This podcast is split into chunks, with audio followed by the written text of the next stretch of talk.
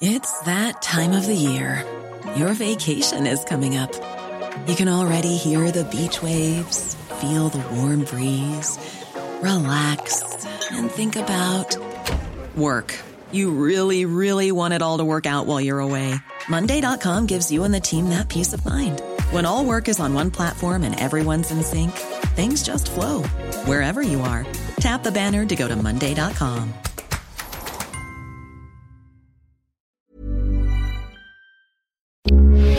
Heraldo Radio, con la H que sí suena y ahora también se escucha.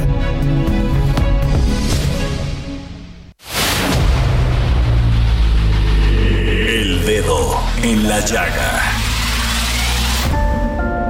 Había una vez un mundo en el que nadie creía. Un país de historias inexplicables. Una nación con personajes asombrosos. Santo Tomás tenía razón. Hay que ver para creer. El México increíble, las verdades que duelen, la voz de los que callan, el dedo en la llaga. Infórmate, diviértete, enójate y vuelve a empezar. El Heraldo Radio presenta El Dedo en la Llaga con Adriana Delgado.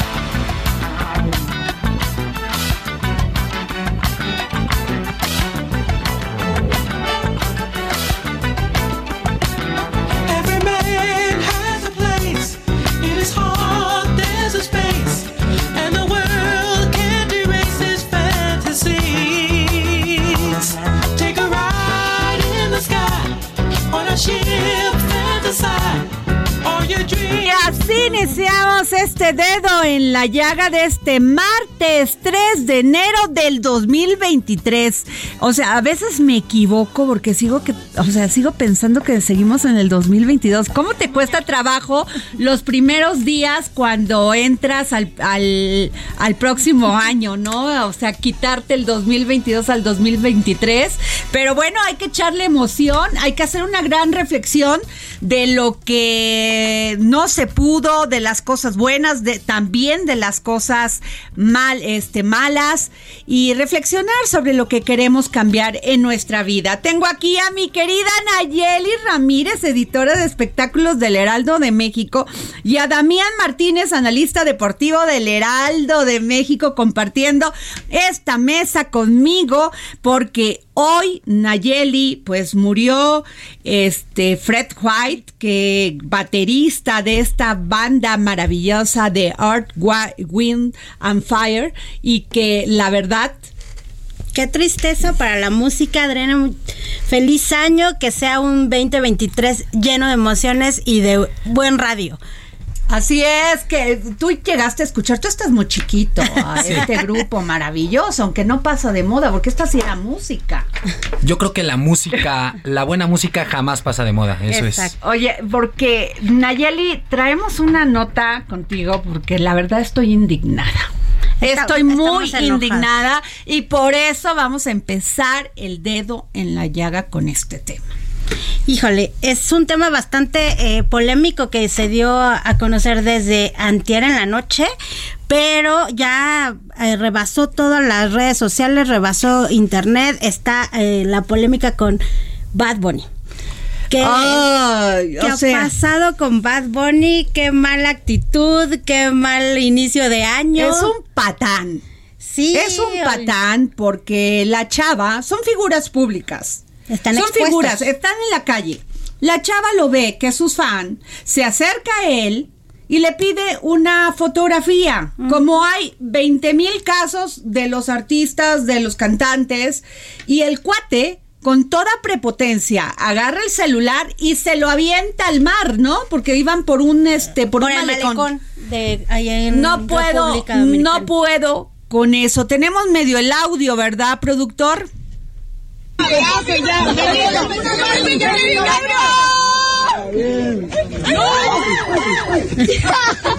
No, pues las niñas se acercan con toda emoción, jovencita, de verlo, que yo no sé qué le ven, porque parece chango. La verdad me vale lo que digan. O sea, con esa cosa aquí tapado y con unos estra, estrafalario, pero sobre todo lo patán. No Sí. puedo con lo patán, no puedo con eso de ah, este la prepotencia con la que se dirige a La a- soberbia, ¿no? La soberbia, este, no, no puedo. A ver, Y cuéntame. después de toda esta gira que hizo tan exitosa, de estar todas sus canciones en los top 10 y hacer esto, todo lo- ha empañado todo lo que logró en 2022, empezar este año siendo tan grosero con una fan que se acerca. Después sale la contestación que él hace. Que no se arrepiente. sociales. No, y dice que lo va a volver a hacer si Sí, alguien sí, se acerca. Pues ahí está. Ojalá jovencitas, jovencitos escuchen lo que no debe de pasar, porque un artista se debe a su público. Los grandes artistas siempre lo han dicho. Y aparte, todos sus fans lo pusieron ahí donde está. Pues o sea, todos es. escuchando su música, gastando. Bueno, hasta dineral. Barack Obama, yo creo que debe de estar infartado, porque Barack Obama salió que él escuchaba. A Bad Bunny. Titi tiene muchas novias, muchas novias. es como, no, además qué fácil hacer, es lo que estábamos platicando ahorita con Nayeli Ramírez, qué fácil hacer este música de Bad Bunny, ¿no? Nayeli, qué bonita blusa, qué bonita te ves bien guapa. O sea, ¿cómo? Y ya hiciste una canción de Ya Bad Bunny. hice. Yo creo, yo creo que también la edad le cobra factura, que, que independientemente no es una excusa. Tiene 28 años No. este artista puertorriqueño. Responsable. Eh, me parece que se equivoca totalmente en ese tipo de actitudes. Lo mismo pasó justo con Cristiano Ronaldo hace un par de años, eh, cuando jugaba con Manchester United. También va un niño y le pide una selfie desde un niño de 11 años, le pide una selfie, se asoma y Cristiano agarra el celular y se lo avienta. Y Ay, hubo esa no me consecuencias. acuerdo. Hubo Híjole, me consecuencias. acabas de tirar. Hubo ese consecuencias por enamoramiento que tenía Sí. con Cristian. Cristiano se arrepiente y Sí. ahí sí él dice, ¿sabes qué? Me equivoqué, salí molesto del partido, salí un poco nublado y se equivoca también. Cristiano Ronaldo le avienta el celular, hubo consecuencias en la Premier League, eh, lo multaron, una multa, incluso se ofreció a comprarle un celular y todo, y la familia del niño dijo, no lo queremos, ¿eh? Ah, ahora- no quiero, no quiero el celular. También, perdón, Nayeli, ¿para qué se dedican a eso? ¿Para Si qué? no van a aguantar. Si no van a aguantar que la gente les invada su espacio público, que deja de ser público por el simple hecho de ser una figura pública, valga la expresión. Así es, yo creo que la fama tiene un precio. Y tienes que estar consciente O no. del precio que, te agarrarlo. coma la fama. Es como esta serie que platicamos, este, Nayeli, de, de las del de Meghan Markle y el, Ah, y príncipe, el príncipe Harry. Harry. Bueno, yo me pregunto, ¿para qué se casa con un príncipe si no quería que este estar en el ojo En el del ojo. huracán?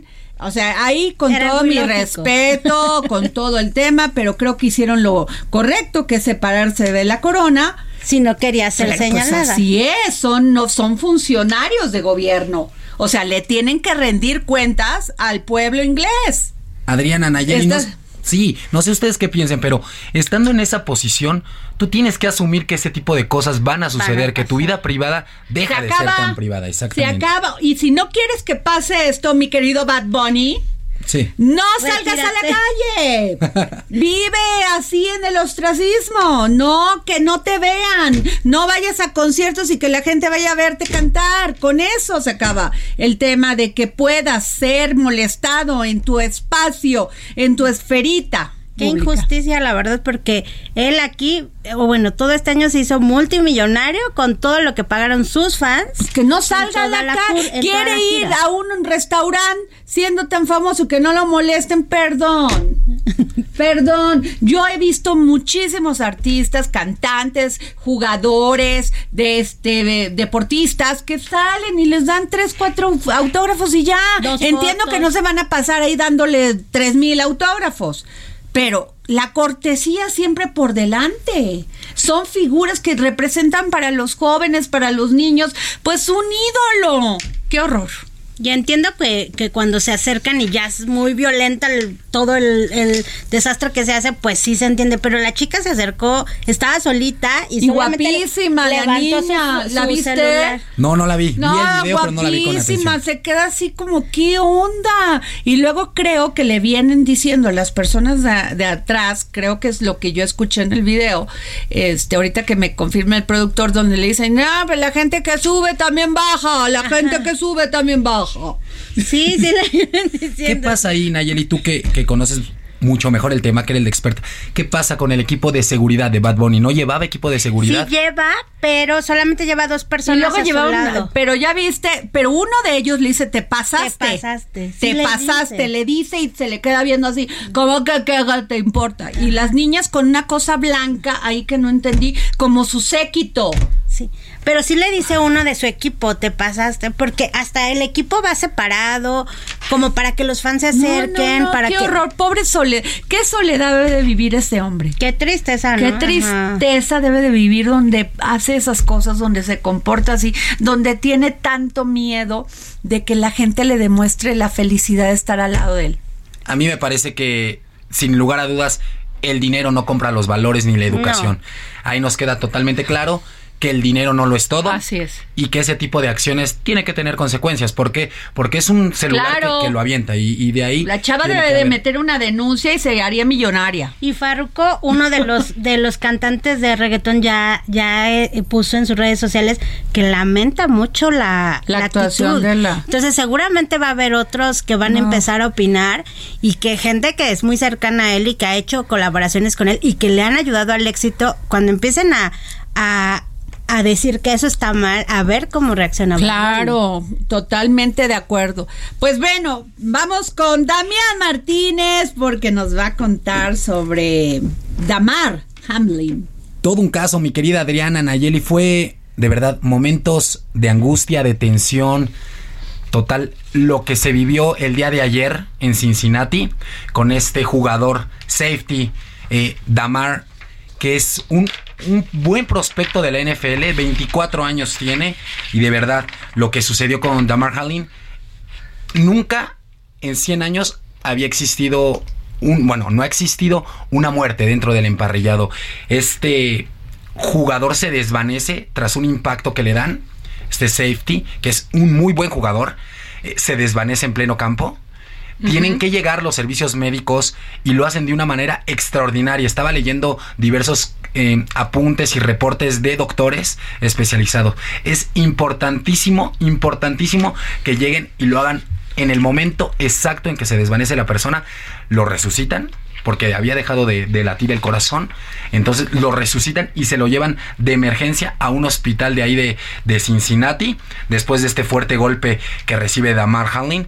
Eh, este- en este momento está con vida, estábamos leyendo los reportes hace unos momentos, está con vida, sin embargo, tuvo que necesitar una respiración asistida, fue trasladado, como ya lo decíamos, de manera inmediata al hospital. Ojo, esperan a su mamá, hay una imagen muy buena donde la ambulancia está quieta. Pues dicen, ¿por qué está quieta? Entonces, este, esperan a, la mamá, se sube con él y lo está acompañando en el hospital. Ya eh, los Bills de Buffalo anunciaron que sí, fue un paro respiratorio. En este momento está en estado crítico. ¿Qué edad crítico. tiene? 24 años tiene. Dios. 24 años tiene, está en estado Qué crítico, triste. está sedado. Los, los pronósticos son muy reservados. Eh, cuando pasa este tipo de situaciones en el deporte, uno se pregunta por qué. ¿Por qué si son deportistas de alto rendimiento, tienen una buena alimentación, tienen un entrenamiento adecuado, Ajá. lo hacen diario? Son situaciones que pasa y, y ya lo hemos visto en el fútbol con Miklos Fejer, un futbolista de Hungría, que jugando en el 2004 para Benfica, una muerte totalmente, se desvanece, una muerte súbita, también cae, él no logra eh, pasar ese, ese momento, fallece a la edad de, de 26 años, también Mark Oye. Villanfoe falleció en la Confederación. Damián, pero sí, a veces estos jóvenes deportistas de alto rendimiento, como lo mencionas, luego también toman muchas cosas, ¿no? Mucha proteínas de estas muy, este, para darles mayor rendimiento. Aparte pues. el entrenamiento Sí, es el entrenamiento eh, forzan mucho su duro, ¿no? cuerpo. eh, bien dices, o sea, no sabes qué pasa, pero En la NFL se dan muchísimos casos de... Le meten muy fuerte al gym, ¿no? En la NFL el físico es importantísimo, es vital en, en- en- en la mejor liga de fútbol americano de los Estados Unidos. A veces llegan a caer en sustancias prohibidas para aumentar este tipo de masa muscular y cierto tipo produce este tipo de parones en, en el corazón. No tiene nada que ver con eso, ya lo dijeron los médicos. En este momento fue repentino, fue lo que el jugador al momento del impacto le produce, porque es brutal lo que, lo que pasa, le, le pegan totalmente de lleno en el pecho y es como desvanece, está en estado crítico, lo, lo repetimos, todos los equipos de la NFL han, han estado poniendo todos estos mensajes de, de aguanta, de soporta, de todos se han unido, todo el medio, porque la imagen es increíble. Oye, ya había escuchado que es muy buena persona, ¿no? Que había hecho una fundación apenas para ayudar a niños. y- Sí, sí, sí, la verdad es que Dam- Damar es un, un tipo 24 años. Y con una carrera Con una carrera por delante. por delante impresionante. Entonces, es no solo como atleta, es una persona excelente que incluso ahí se han filtrado imágenes de antes del momento de Ay, este no accidente. Está con la mamá, va con la mamá, con la novia, los abraza, les dice, aquí estamos, vamos. Y pues momentos después la NFL suspendió el triste, Qué partido. triste. Suspendió el Pues no saben cómo les agradezco a, a Nayeli Ramírez, editora de espectáculos del Heraldo de México, y a Damián Martínez, analista deportivo del Heraldo de México, que hayan estado aquí conmigo. Ya saben, aquí por mí. O sea, todos los días, ¿eh? Sé que tienen sus ocupaciones, pero por nosotros y por nuestra audiencia, cuando quieran venir aquí a comentarnos temas de espectáculos deportivos, esta es su casa. Un placer, Adriana. ¿no? Y en este momento que la gente va en su coche y está, este, ya salió del trabajo, va a su casa a a comer, comer. algunos los que pueden, o se están trasladando a algún lado. Muchísimas gracias. Gracias, Adri, por el. Un placer como siempre estar en el dedo en la llaga y como siempre el dedo en la llaga está en todo, ¿eh? Deportes, espectáculos. Todo, Aquí hay todo, de aquí todo. ponemos el dedo en la llaga donde se pueda. Y, claro, y- y se hace tendencia. Donde duela. Muchas gracias. Gracias. Y bueno, nos vamos con, fíjense que tengo en la línea Alejandro Rodríguez, editor para, para América Latina de esta, este, sobre este ranking de gobernadores de México, eh, que además Mauricio Vila está en el primer lugar de este de campañas y elecciones, Alejandro. Adriana, un placer saludarte, desearte a ti y a tu vasto auditorio y a tus colaboradores un gran 2023 para platicarte eh, de este ranking de gobernadores que hacemos en Campaigns and Elections mes con mes.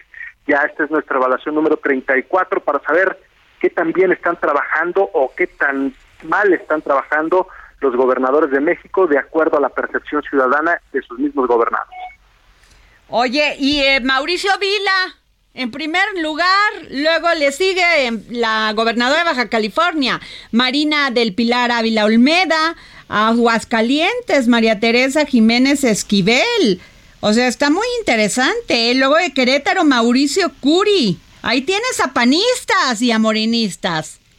Fíjate que en este top ten, vamos a llamarlo así, podemos encontrar en esta ocasión eh, cinco gobernadores del PAN, tres de. Morena, uno de MC y uno del PRI. Tenía un buen rato, por lo menos seis meses, que no apareció un priista en este top ten. Hoy es Miguel Ángel Riquelme, que tendrá elecciones en junio y que por- eh, imagina uno que tratará de hacer lo mejor posible para estar bien evaluado y ayudar de alguna forma u otra a su candidato.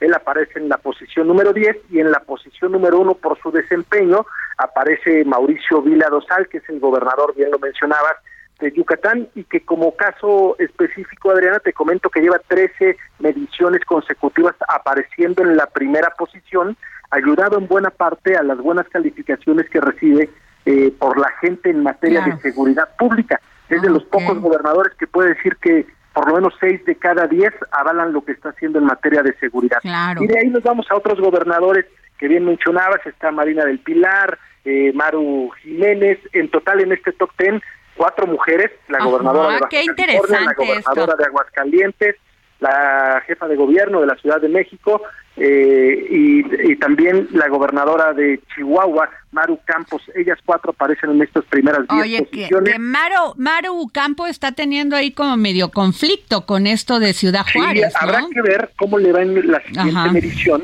porque hay que recordar que esta medición, aunque parece en enero, es la calificación que tuvieron hasta la última semana de diciembre. Y que sirve, sirve de mucho decirlo, Adriana, es cierto, porque esto también nos eh, da idea de qué tanto eh, este tipo de casos como el que están pasando en Chihuahua, en Ciudad Juárez, eh, calan en la percepción ciudadana a largo plazo. Claro. Nuestras siguientes encuestas en todos los estados, hacemos 600 por cada uno de los estados, 19.200 en total en todo el país. Nuestra siguiente encuesta es la última semana de este mes, Claro. es cuando levantamos entrevistas. Y ahí es cuando la gente, suponiendo se sigue acordando de lo que está ocurriendo ahora en Ciudad Juárez, va a calificar si se acuerda o no, bien o mal, a la gobernadora Maru Campos en el caso específico de Chihuahua, pero pasa prácticamente con todos los estados. Eh, hay ocasiones en que los gobernadores nos llegan a salir mal evaluados porque en esa semana que nosotros hicimos evaluación Ay, ocurrió fue cuando sucedió algún problema. Oye, Exacto. otro que me llama poderosamente la atención, Alejandro, es Adelante. esto de, de Diego Sinué en el lugar número 5, porque Guanajuato pues es una de las entidades con más violencia, pero Es sin correcto. embargo la gente reconoce que hay empleo, que hay este que hay muchos avances de otro tipo, pero en delincuencia pues lo vemos todos los es días. una tarea pendiente que tiene que hacer Exacto. un estado donde habrá elección en un año y medio y que eh, me gusta que lo menciones porque cuando nosotros hablamos de el ranking de desempeño es porque nosotros hicimos evaluaciones en seis rubros distintos. A ver, sí, Uno de ellos es el de seguridad, el otro es el salud, qué tan bien o qué tan mal perciben sus servicios de salud. Que eso, Después perdón, vamos- ahí Guanajuato ha sido reconocido por, por un, fíjate qué interesante, por un sistema de salud profesional y que está cercano a la gente y que resuelve. Exacto, y donde mejores calificaciones tiene el gobernador Diego Sinue es en el trabajo de la creación de empleo, donde aparece casi siempre en los tres primeros lugares, y en el trabajo para superar la pobreza, ya que la gente en Guanajuato considera que se están haciendo de manera correcta las cosas por parte del gobierno para que no haya condiciones de pobreza o pobreza extrema en algunas comunidades. Es cierto, cuando hablamos de seguridad nos aparece abajo del top 10 y nos aparece en la tabla media y hay ocasiones en que llega a aparecer en posiciones eh, no mejores, sino más abajo, porque justo ocurre que nosotros hacemos una encuesta o, hacemos, o levantamos las entrevistas en el momento en que la gente tiene grabado eso que está ocurriendo o eso que está pasando. ¿Cuándo se nivel, nivela y cuándo se nivelan otros gobernadores? Cuando tienen algún rubro en el que están muy bien y eso le da mejores calificaciones que otros en los que tienen asignaturas pendientes. Oye, hasta el último, David Monreal, pues sí, terrible lo que está pasando en Zacatecas en materia de seguridad. En materia de seguridad, en materia de creación de empleo, eh, en materia de superación de la pobreza, en manejo de las finanzas. Lamentablemente, y esto ha ocurrido ya por más de seis meses consecutivos, David Monreal Ávila nos aparece en la última posición porque en todos los rubros tiene malas calificaciones y al momento de promediar, por ejemplo, en esta ocasión, apenas tuvo 30 de cada 100 ciudadanos que avalan lo que está haciendo por su trabajo. Eh, él aparece en la posición número 31, no hubo 32 en esta ocasión porque no medimos al gobernador nuevo eh, eh, de Puebla, Sergio Salomón. Sí, pero Céspedes, veo que, por una condición que, este, extraordinaria. pero también veo que el ex bueno, el exgobernador difunto, gobernador Mi- Ajá. Luis, Miga- Luis Miguel Barbosa Huerta, pues tenía el 58% de aprobación. Así es, apoyado mucho por el tema de seguridad, él tenía buenas calificaciones en seguridad y en superación de la pobreza y la gente, eh, sobre todo no en la capital, sino en el interior del estado, porque hacemos una ponderación para tener la mejor representación posible, le daba buenas calificaciones en lo que refiere a capacidad, eso le ayudaba para estar eh, entre los 10 primeros, aunque no entre los 5 primeros, como me imagino a él y a su gente les hubiera, les hubiera gustado. Hoy el nuevo gobernador apenas tiene un 28% de conocimiento, Sergio Salomón Céspedes, y su primera medida, que fue la de pedir que regrese el cubrebocas obligatorio en lugares cerrados, pues fue bien aplaudida con el 86% de aprobación. Oh, Alejandro Rodríguez, ¿por qué Marina del Pilar Ávila Olmeda de Baja California en segundo lugar? Tenemos un minuto nada más, Alex. Es una gobernadora muy querida, aparece también en segundo lugar en lo que refiere a, a qué tan conocida y qué tanto le quiere la ciudadanía, vamos a llamarle popularidad, y en temas específicos de creación de empleo, de salud y de seguridad tiene buenas calificaciones, lo que hace tener el 57.3% de aprobación. No es la primera vez que está aquí, la ocasión anterior estuvo en el tercer lugar, subió un escaño, es una gobernadora querida que ganó muy bien su elección con un amplio margen y que hoy se le reflejan los números todavía en luna de miel en Baja California. Así es, pues gracias Alejandro Rodríguez, editor de Campaigns and Elections. Gracias por tomarnos la llamada para el dedo en la llaga. Adriana, un gustazo poner el dedo en la llaga con la evaluación de los gobernadores, un gustazo platicar contigo y con tu gente, que sea un gran 2023 Gracias. y espero platicar contigo adelante. Gracias Alejandro. Bueno, nos vamos a un corte y regresamos. Sigue a Adriana Delgado en su cuenta de Twitter. Arroba Adri Delgado Ruiz. Además, te invitamos a enviar tus opiniones y comentarios en texto o por mensaje de audio a través de WhatsApp al 55 2544 3334. Y si quieres escuchar El Dedo en la Llaga de El Heraldo Radio, en cualquier momento y donde quiera que te encuentres, descarga el podcast disponible en Spotify y iTunes.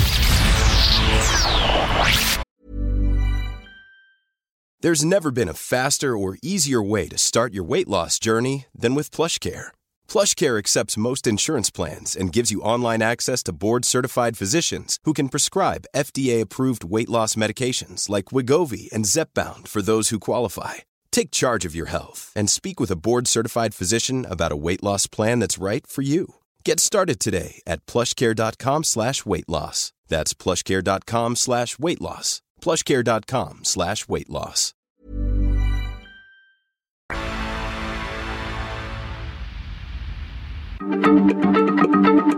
Heraldo Radio, la H se lee, se comparte, se ve y ahora también se escucha.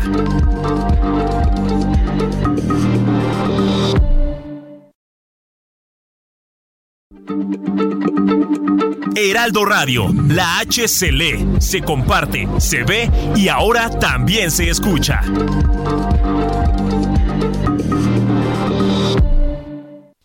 Sigue a Adriana Delgado en su cuenta de Twitter en arroba Adri Delgado Ruiz. Y envíanos tus comentarios vía WhatsApp al 55 25 44 33 34 o 55 25 02 21 04.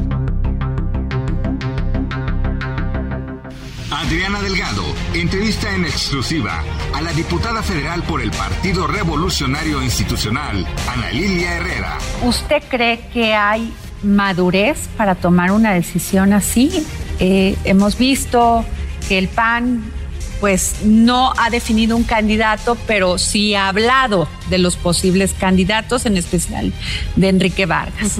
El PRD también. ¿Usted cree que se puedan sentar, están las condiciones para sentarse en una mesa y definir qué es lo que le conviene al Estado de México? A ver, más nos vale. Lo que está en riesgo es mucho, no solo el Estado de México, está en riesgo el país. Pero al revés, Adriana, yo lo que veo es una gran oportunidad. Estoy convencida que la reconciliación del país, la recuperación de la patria, empieza en 2023, para luego consolidarse en 2024. A mí no me espanta, al contrario, me da gusto que haya talento y capacidad en todos los partidos, en este caso de la alianza.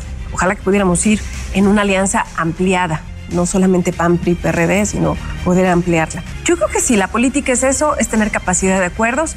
Jueves, 11 de la noche, El Dedo en la Llaga, Heraldo Televisión. Y regresamos aquí al dedo en la llaga. Yo soy Adriana Delgado. Síganme en mi Twitter, arroba Adri Delgado Ruiz. Y con el objetivo de recaudar fondos para las infancias en, de México, la fundación del grupo Andrade realizará el sorteo de un Aveo LSTA 2022.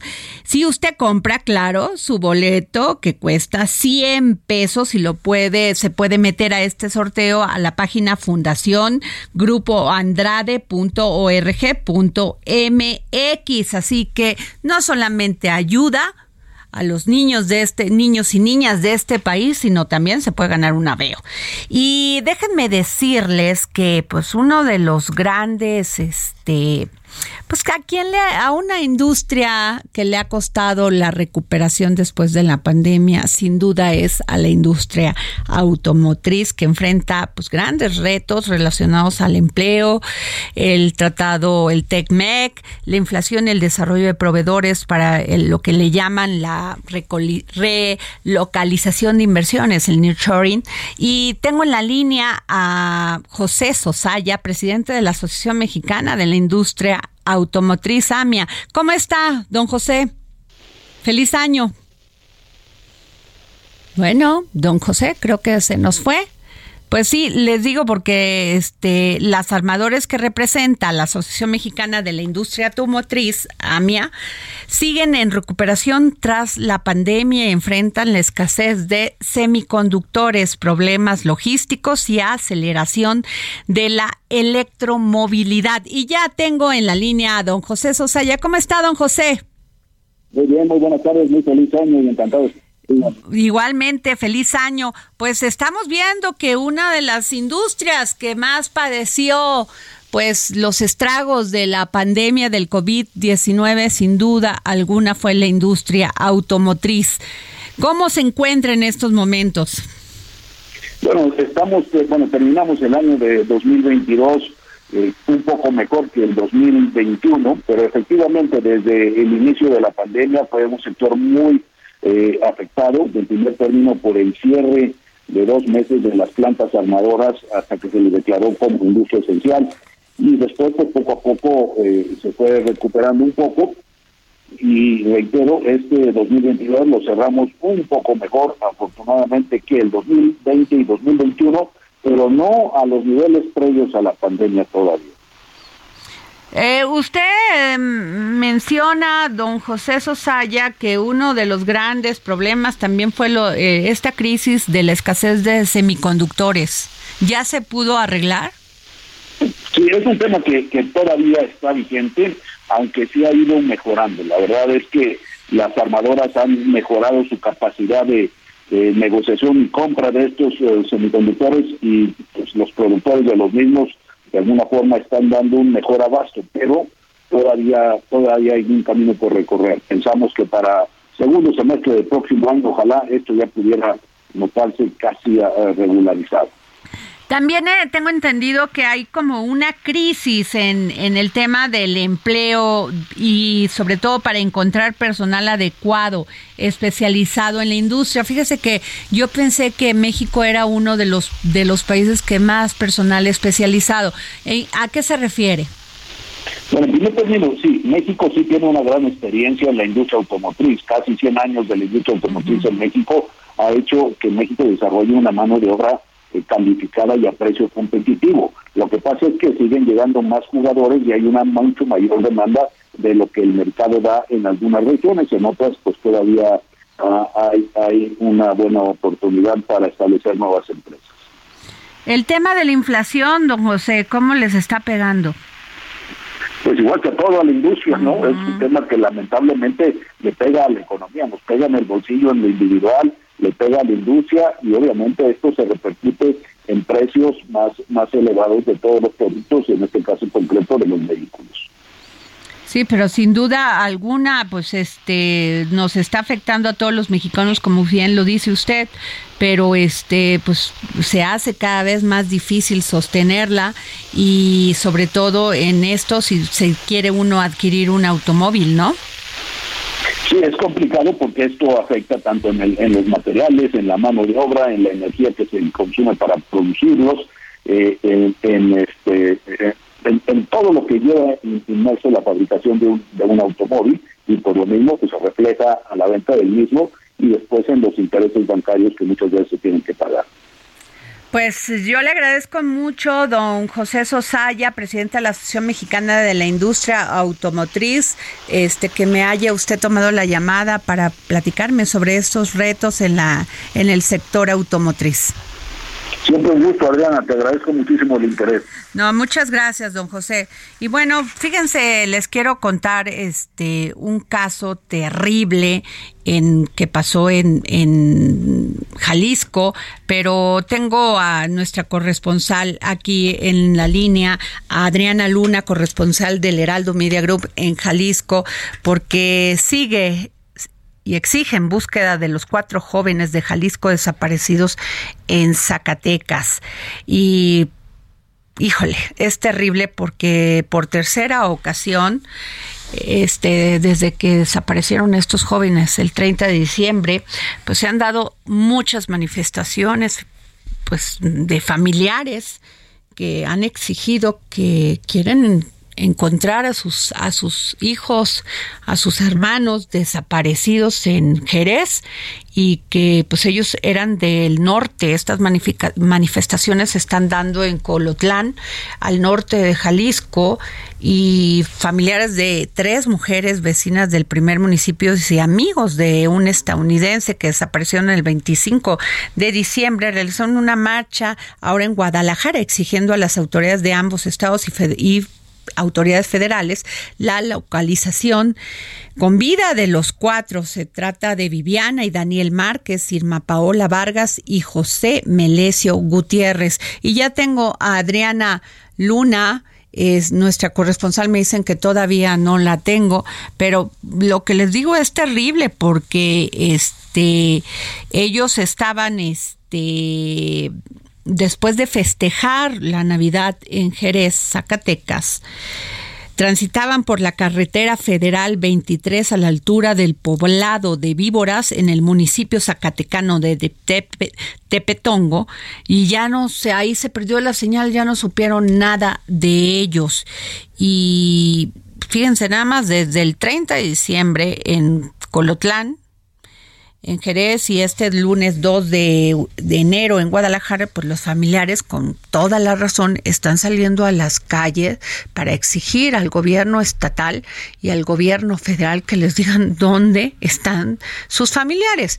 Y leía una nota de, de Enrique, del gobernador Enrique Alfaro que decía que por qué se lo exigen a él y en Guadalajara si esto pasó en Jerez, Zacatecas, que fueran con el gobernador de, de Zacatecas exigirle donde este qué ha pasado con sus familiares, lo que me parece una terrible insensibilidad de parte de las autoridades de Jalisco, porque pues no importa dónde hayan desaparecido, el asunto es que están desaparecidos y no saben nada de ellos. Y por lo que veo, pues jóvenes, unas jovencitas verdaderamente este, híjole, si ven ustedes las fotos, se les se les pues, ¿qué te dan esta información? Pues mucha depresión, mucha tristeza, porque pues a cualquiera le puede pasar y como en este gobierno no te dicen nada y nunca saben nada y ahí se encarpetan los, los casos como estas niñas, pues la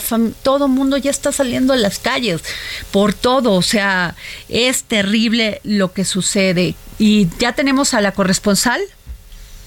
¿Cómo? Bueno, a ver, este Ángel, por favor. Hola Adriana, muy buenas tardes. Oye, pues qué lamentable este asunto de de estas desapariciones y es la, la única forma, como dices, en que la ciudadanía se ha logrado pues hacer escuchar. Y sabes que a veces con resultados. Eh, te recordarás de ahí lugares donde cierran las autopistas y hacen que las autoridades se muevan y localizan en efecto a un niño desaparecido, a una niña que resulta que se fue a Pachuca. Recuerdas un caso que, que hace poco dimos a conocer. Pero pues es el, el, día a día que vivimos. Y fíjate que ahora que estabas platicando sobre la entrevista de eh, el ranking de los gobernadores, me recordó a Griselda Álvarez, la primera gobernadora de, de México que gobernó Colima y fue un, fue un asunto que creo pues, que es muy destacado. Vamos, vamos con Vamos a ver, Adriana, ¿cómo estás? Muy buenas tardes. Gracias, Adriana, ¿cómo están? Buenas muy tardes. Bien.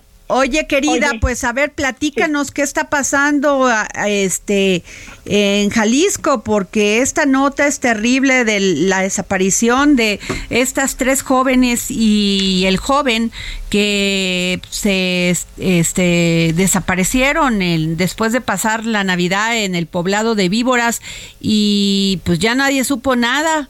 Y el gobernador de Jalisco dice, pues aquí no fue. Hay que preguntarle al gobernador de Zacatecas, es terrible.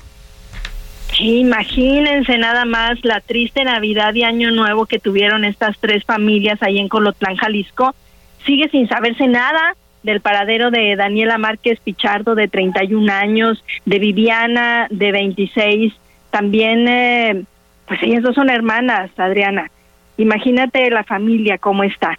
Irma Paula tiene 27 años y el norteamericano se llama José Melesio Gutiérrez y él tiene 36 años. El mero día de Navidad desaparecieron cuando estaban en Jerez, Zacatecas. Lo único que supo Rosy Pichardo, la mamá de Daniela y de Viviana, fue un mensaje con la ubicación. Ahora es cuando le cayó el 20 y entiende que ellas le mandaron la ubicación para alertarla de que algo estaba pasando. Vamos a escucharla.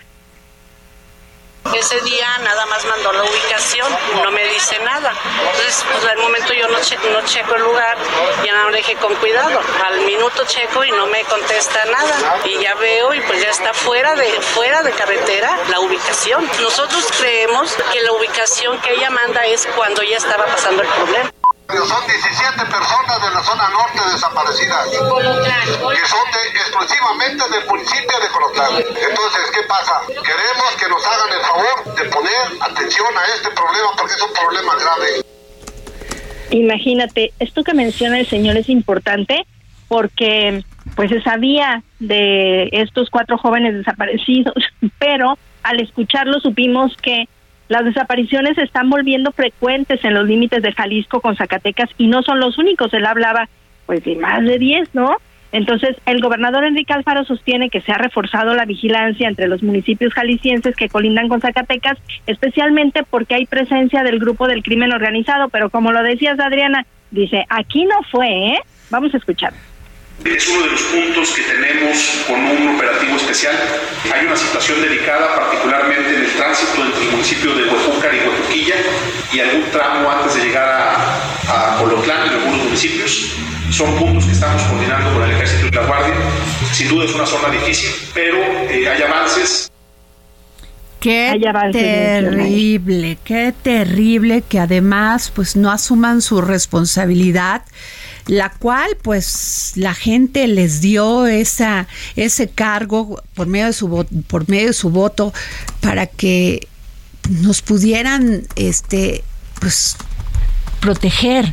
A mí me parece inadmisible que los gobernadores, Ángel, se la pasen echándose la bolita y que ¿dónde estaba la Guardia Nacional? ¿Dónde está el ejército? Porque como es un delito del fuero común, pues entonces no atienden. Sí, pues a veces lo que... O sea, ¿cómo? ¿Sabes, sabes qué, qué es lo más preocupante? Lo que revela es que eh, es que no pueden, ¿no? O sea, el asunto es, no es que le echen la bolita a alguien, sino es la ¿cuántos respuesta, es la respuesta este, fácil que encuentran. ¿Cuántas fosas clandestinas Uf. hay en este país donde encuentran a 500 personas, Adriana, eh, desaparecidas y dicen, no, pues ya no sabemos ni el nombre ni nada, ya no se les puede identificar? Digo, no, no creo que, o sea, espero en Dios que no haya pasado esto con estos jóvenes y que sigan presionando para que den con su paradero, pero es terrible como madre, como padre, saber y este sentir ese pánico todos los días, saber si tus hijos regresan.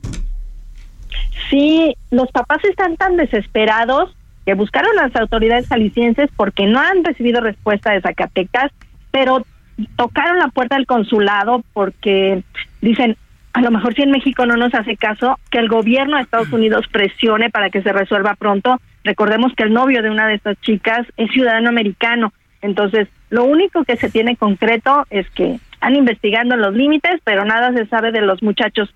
Lo decías bien, Adriana, imagínate el primero el no saber dónde están tus hijos y después cuando muchas de las mamás que buscan a sus seres queridos desaparecidos encuentran pedacitos en la morgue, el, de recibir como respuesta, no te lo puedo entregar porque no está completo. Imagínate nada más la desesperación. Ay, Adriana, pues no sabes cómo te agradecemos tu reporte, eh, te valoramos que este sé que son días complicados todavía, pero muchas gracias por tomarnos la llamada. Les mando un fuerte abrazo Igual. y ojalá que el siguiente reporte sean Sí, ojalá Dios quiera. Y Ángel, ¿qué te cuento? Fíjate que vecinos de Gilotepec, en el. Estado de México, evidenciaron la contaminación del manantial de Mexicaltongo, Mexicaltongo, que alimenta Gilotepec y Soyaniquilpan, en el Estado de México parte Tula de Allende en Hidalgo. El, fíjate, un manantial, el agua se encuentra repleta de hidrocarburo y lleva más de 48 horas en llama. Hijo. O sea, ayer hubo un bloqueo. un ducto, exacto, y ayer, pues los habitantes de Mexicaltongo, pues salieron a la al- a parar la autopista de, eso es lo que les digo, que la gente ante Ajá, la falta de respuesta, ¿qué hace? Salir a la calle, a defenderse, a protestar. Sí. Y no les gusta eso a los gobiernos, claro que no les gusta. Y sabes que a veces ni siquiera les importa. El afectado es el que viene regresa, el que viene de, de sus vacaciones. Es este, pues el asunto que, que ayer, este, ayer le complicó la vida a mucho, mucha gente que iba regresando de sus, de sus vacaciones. todavía. Claro. pues sí, te digo, y además a finales del mes de octubre, fíjate, esto sucedió por un ducto que pasaba. Y esto fue a finales del, del mes de octubre, vecinos que habitan cerca del manantial percibieron un olor a gasolina que emanaba del agua. Los animales que habitaban en este manantial pues murieron y los que tomaban del manantial dejaron de hacerlo, o sea, los pobladores.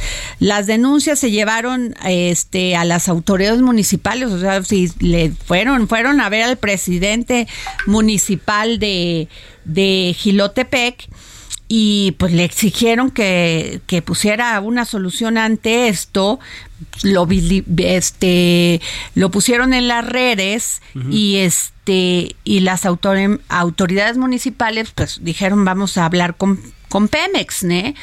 y que hacemos un llamado pues, fuerte a Pemex porque saben que esto está pasando, se reunieron con, con los habitantes y con el ayuntamiento y pues todavía no han tenido respuesta alguna. Entonces creo que es gravísimo. Aquí estoy viendo las las este las imágenes del manantial este y donde está pues el fuego latente. Ahí y el gobierno municipal comenzó comenzó, perdón, a enviar pipas de agua las a las eh, la semana pasada a los pobladores de este municipio para pues porque se quedaron sin manantial. Pues sí, pero pues es una solución momentánea, ¿no? A- totalmente ayer, Ayer momentánea. escuchaba unos testimonios acerca de, de esto que comentas, Adriana, en el, en el bloqueo, y le, de- y le decían a la gente este que pues los automovilistas, ¿no? Le comentaban, oye, danos chance de pasar, te- este, si quieres te apoyamos. Dices que no se trata de dinero, es que es el, es el bienestar ya de nuestras familias, porque justamente un, un poblado se asienta donde hay agua, donde hay agua potable.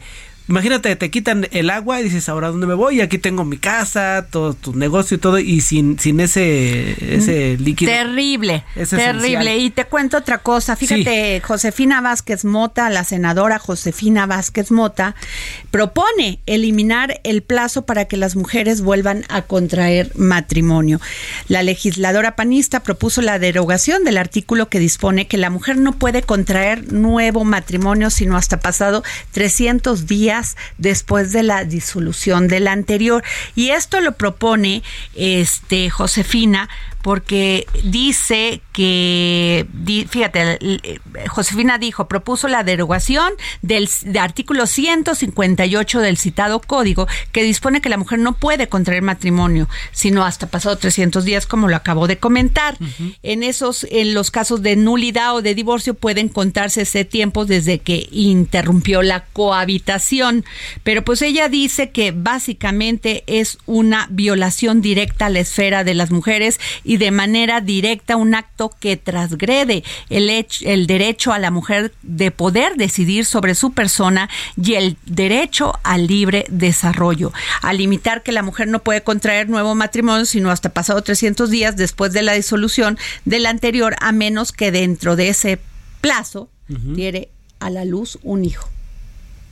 O sea, tú- es, es interesante, que yo, ¿no? O sea, enterarse claro, de, este- de estos, de estos o sea, detalles de yo la no ley. sabía No, que no, no. eso, que, que tenías que esperarte 300 Y oye, y es o sea, interesante saber, ¿el hombre también o él sí?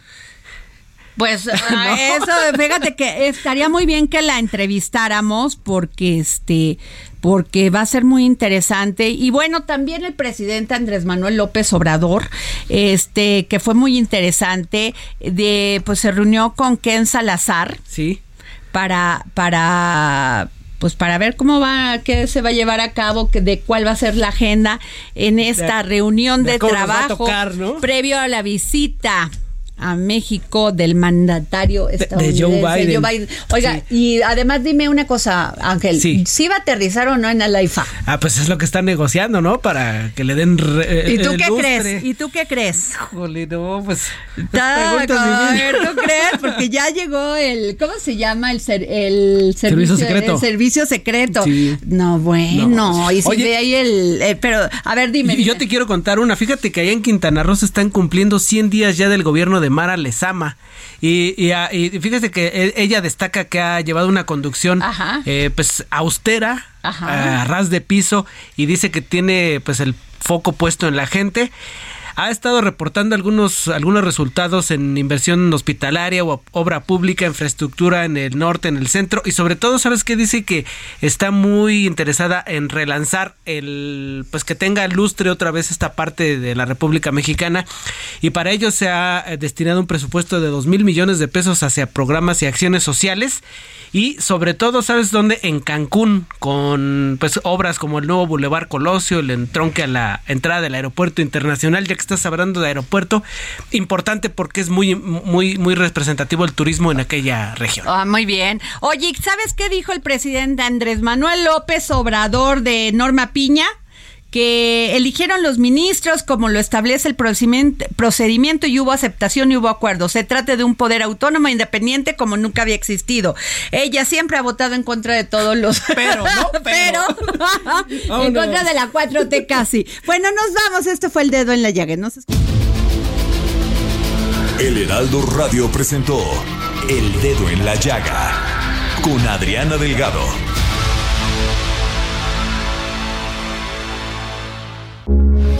Heraldo Radio, con la H que sí suena y ahora también se escucha.